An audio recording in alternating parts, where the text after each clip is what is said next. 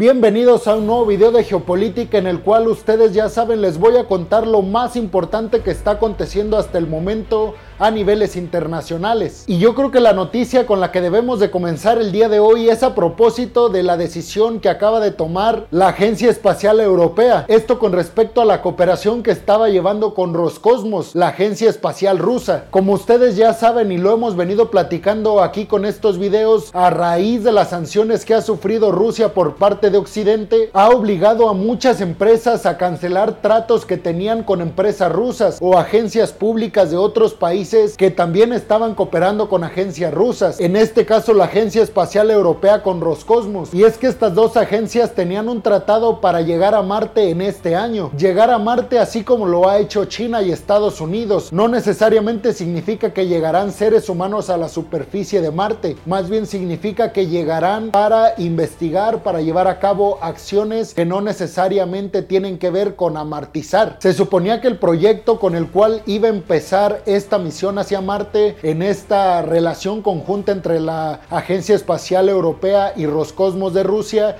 se iba a lanzar el primer cohete en este año. Sin embargo, debido a las sanciones que ha sufrido, les digo, Rusia por parte de Occidente, a propósito de la invasión rusa a Ucrania, la Agencia Espacial Europea ha decidido cancelar por completo las relaciones con respecto a este proyecto, a llegar a Marte junto con Rusia. En una reunión que se llevó a cabo en París, representantes de la Agencia Espacial Europea le comunicaron su decisión a Rusia de que daban por fin y quitado este tratado. Por otra parte, el presidente de la Agencia Espacial Europea dijo que se va a poner en contacto para organizar una reunión de urgencia pues con los representantes de cada país europeo perteneciente a esta agencia. Esto para llevar a cabo maniobras conjuntas y buscar llegar por sí mismos a Marte. También dijo el presidente que buscarán hacer alianzas con Estados Unidos y con Gran Bretaña o Reino Unido para llegar más rápido todavía de lo que se pensaba a Marte. Y en otra noticia desde Rusia, el ministro de Defensa ruso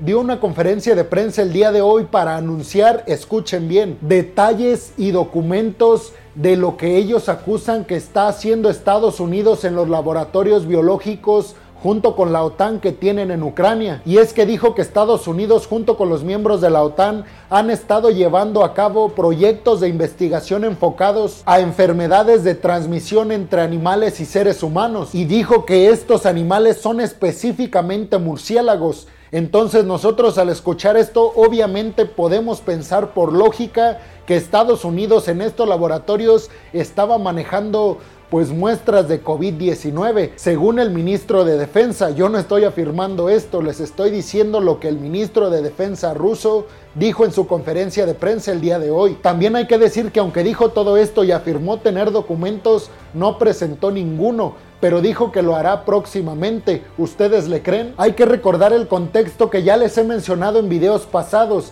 y es que obviamente hay una guerra de información entre Occidente y los medios rusos, apoyados por algunos medios también chinos. Pero ellos apoyan la tesis de que Estados Unidos está fabricando armas biológicas en todos sus laboratorios alrededor del mundo como un arma de disuasión para controlar a Rusia y China y Estados Unidos mantenga su hegemonía mundial. Pero hay que decir que no hay ninguna prueba contundente que afirme que Estados Unidos o que compruebe que Estados Unidos está realmente haciendo esto en sus laboratorios alrededor del mundo. Por supuesto que la teoría estadounidense de que están haciendo investigaciones para curar enfermedades y ayudar a la humanidad también se escucha bastante inocente, sin embargo no hay pruebas, les digo, que demuestren lo contrario. Ustedes pueden atar hilos y los pueden atar muy bien para llegar a la conclusión de que Estados Unidos está haciendo esto pero después de los hilos ya no queda nada más para mostrar. Específicamente me refiero a pruebas que digan contundentemente que esto está pasando. Seguramente si Estados Unidos estuviera haciendo esto, Rusia y China y en general todas las potencias mundiales estarían acusando ya a Washington de esto, porque este tipo de cuestiones si son verdaderas no le convienen a nadie, no creo que estarían muy callados o dando conferencias de prensa nada más. Pero ustedes tienen la última opinión, entonces me gustaría escuchar qué opinan específicamente de esta noticia. Y en otra noticia, el presidente de Estados Unidos anunció un paquete de ayuda humanitaria a Ucrania y también un paquete gigantesco de apoyo militar también al país ucraniano. Esto a raíz de que Zelensky pronunció un discurso frente al Congreso estadounidense. Y escuchen bien esta lista. Estados Unidos va a darle a Ucrania 100 drones que se caracterizan por ser aviones no tripulados con capacidad para bombardear a los objetivos o a los contrincantes. Además dijo que va a ayudar a Ucrania a adquirir sistemas antiaéreos de mayor rango para tener la capacidad de defenderse de los bombardeos rusos en Ucrania. Asimismo, Joe Biden dijo que ya ordenó que inmediatamente se le manden 800 millones de dólares a Ucrania para ayuda humanitaria. Además, enviará 800 misiles antiaéreos, lo que eleva a 1.400 la cantidad total que Estados Unidos le va a proveer a Ucrania de este tipo de armas. Y en el sentido de que Zelensky pidió al Congreso estadounidense en su discurso más ayuda humanitaria y militar, pues Joe Biden como buen samaritano inmediatamente empezó a enviarle un montón de armamento militar más aún del que ya ha enviado. Dijo que enviará 9000, escuchen, 9000 misiles antiblindados, 600 lanzacohetes antitanque y 1000 armas ligeras que sirven para destruir vehículos acorazados. Además, 1000 lanzagranadas, 5000 rifles, 1000 pistolas, 400 ametralladoras y 400 escopetas. Y para cerrar con broche de oro, mandó 20 millones, escuchen bien, 20 millones de municiones que servirán para estas armas que está enviando el gobierno estadounidense a Ucrania. Pero ustedes, ¿qué posicionamiento tendrían si fueran el presidente de Estados Unidos? ¿Se quedarían al margen y no mandarían nada a Ucrania? ¿O harían esto que está haciendo Estados Unidos? Y me gustaría saber qué piensan de esta ayuda humanitaria y ayuda militar que está dando Estados Unidos a Ucrania. ¿Creen que esto ayude a acabar con la guerra o creen que la hace más larga todavía? Porque aquí hay dos discursos. Los que dicen que Estados Unidos está, digamos, eh, promoviendo que la guerra continúe, pero si no ayuda a Estados Unidos a Ucrania, ¿Cómo se va a defender el gobierno ucraniano de las hostilidades rusas? Me gustaría mucho conocer su posicionamiento específicamente en este tema, así que los invito a que dejen su opinión en la zona de los comentarios. Y en otra noticia, Rusia está planeando confiscar todos los aviones occidentales que quedaron varados en territorio ruso a raíz de las sanciones occidentales. Sin embargo, muchos especialistas de RT, incluso que es el medio oficialista ruso, dicen que esto no creen que ayude mucho o no creen que corrija los destrozos que están dejando todas las sanciones occidentales para Rusia, ya que aunque los aviones están ahí y Rusia lleve a cabo esta confiscación de estos aviones,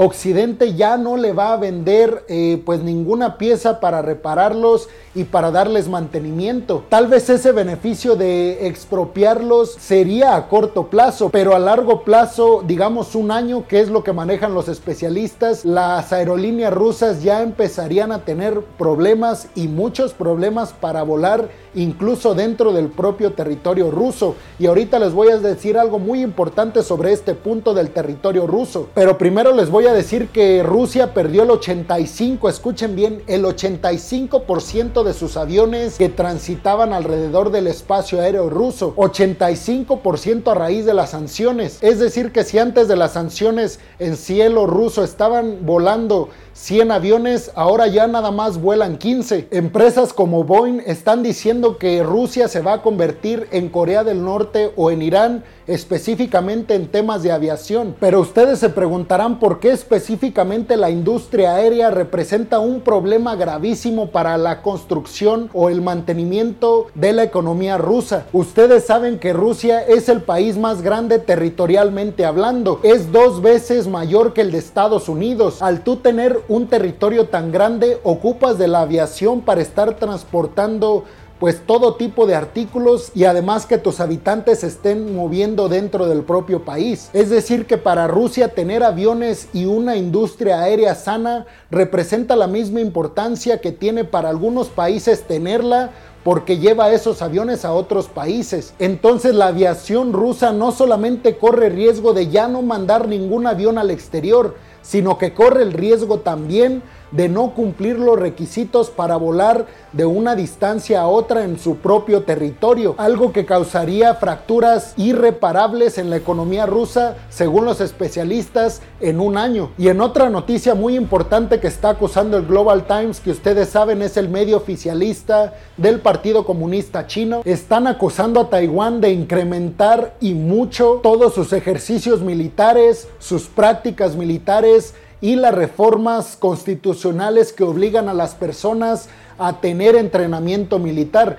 Esto dirán, ¿esto qué le importa a China? Le importa y mucho porque entre más personas estén afiliadas al ejército, habrá más tropas taiwanesas. Esto incrementará la propia capacidad militar de la isla de Taiwán y esto obviamente representa un peligro de seguridad nacional según el Global Times para China. Pero ustedes se preguntarán qué tiene esto que ver o por qué es tan importante cuando tenemos un conflicto más importante entre comillas en el este de Europa? Pues es que Taiwán dice que no quiere verse reflejada en ese espejo del que se está viendo Ucrania. Es decir, que estén en la misma situación que el país ucraniano, en una invasión que en su contexto sería de China hacia la propia isla. Y es que tanto abogados, ingenieros, obreros, personas de todo tipo, profesionistas de todo tipo en Taiwán, son obligados a tener entrenamiento militar y ser enlistados en el ejército. También hay que decir que aunque son obligados, esto no quiere decir que ellos no quieran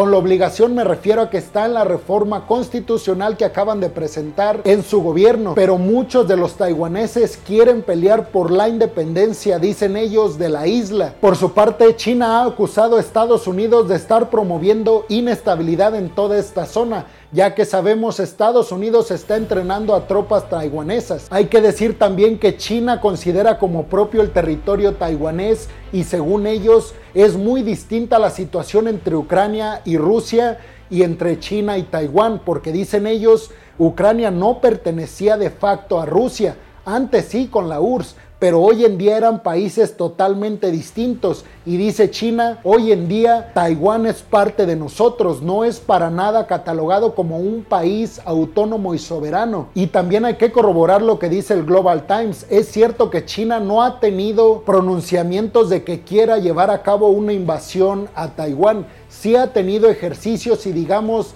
entrenamientos de disuasión pero no ha tenido específicamente hostilidades directas frente a Taiwán. Sin embargo, Taipei afirma que Beijing está detrás de una pronta invasión a la isla y que aprovecharán todo este contexto que se está dando en el este de Europa para replicarlo ahora en toda esta zona del Indo-Pacífico. Y en otra noticia, el ministro de Asuntos Exteriores de los Emiratos Árabes Unidos se reunió el día de hoy en Rusia con Sergei Lavrov, el secretario de Estado ruso. Dijo el representante emiratí que esta reunión está sirviendo para ponerse de acuerdo sobre todo en un punto importante a niveles geopolíticos y diplomáticos, la alza del precio del petróleo. Hay que decir unos datos, Rusia es el segundo exportador de petróleo en todo el mundo y a raíz de las sanciones Rusia tendría que disminuir en los próximos meses 30% de su capacidad productora en este rango. Arabia Saudita y los Emiratos Árabes Unidos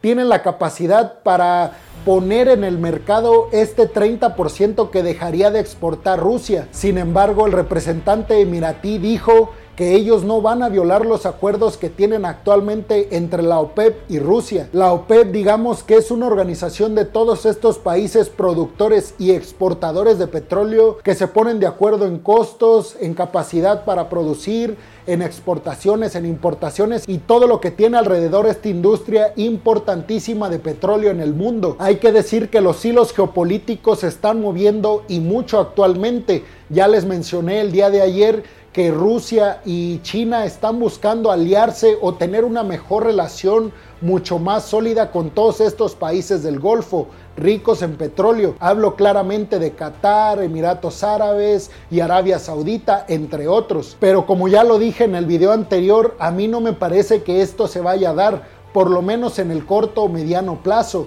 porque estos países han tenido un apogeo increíble de la mano de Estados Unidos y del Reino Unido.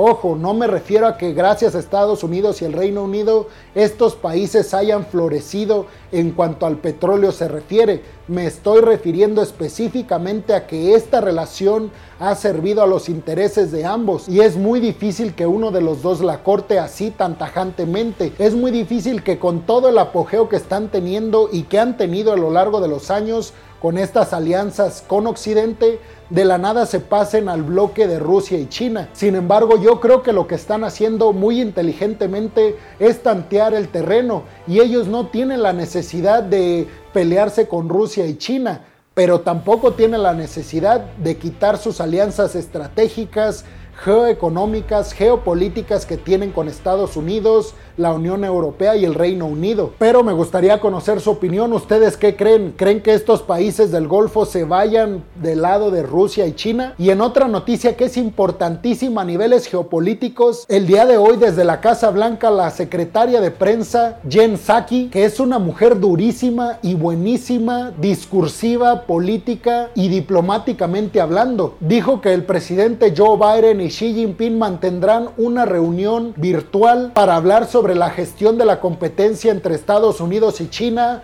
hablar del problema que representa para la seguridad nacional de todos los países, específicamente de China y Estados Unidos, el conflicto que se está dando en el este de Europa entre Rusia y Ucrania. Y dijo también que tratarán otros asuntos relevantes. Esta reunión se llevará a cabo el día viernes y tendrá, les digo, muchísimo para darnos en el análisis geopolítico. Recordemos en el contexto actual que está China, está digamos muy hermética, no se va del todo con Rusia, pero tampoco se pelea del todo con Estados Unidos y los líderes occidentales.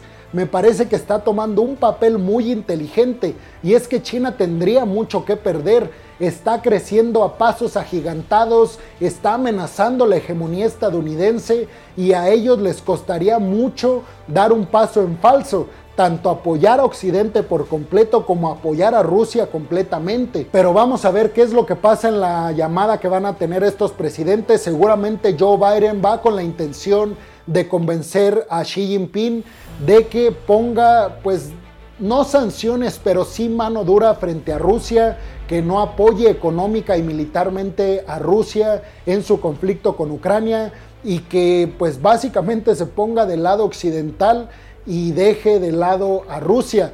La pregunta es, y aquí no hay que ser puristas, aquí Xi Jinping no va a llegar defendiendo a Putin, va a llegar defendiendo únicamente los intereses de China, del gigante asiático. Por eso aquí la pregunta es, ok, ¿quieres eso Joe Biden? Estados Unidos y los líderes occidentales que me ofrecen a mí, Xi Jinping y a mi pueblo China para que yo me vaya de su lado. Y bueno, peregrinos, eso sería todo por el día de hoy. Muchas gracias por llegar hasta este punto del video. Los invito a que compartan el video, comenten su opinión, le den like o un dislike si no les gustó. Los invito también a que si están escuchando esto en Spotify, sigan el podcast y si están viendo esto en YouTube, por favor suscríbanse y activen la campanita porque ambos vamos a ganar. Yo llegaré a más gente y ustedes estarán mejor informados porque les llegará la notificación cada vez que suba un video. Nos vemos en el siguiente video de Geopolítica Peregrinos. Hasta la próxima.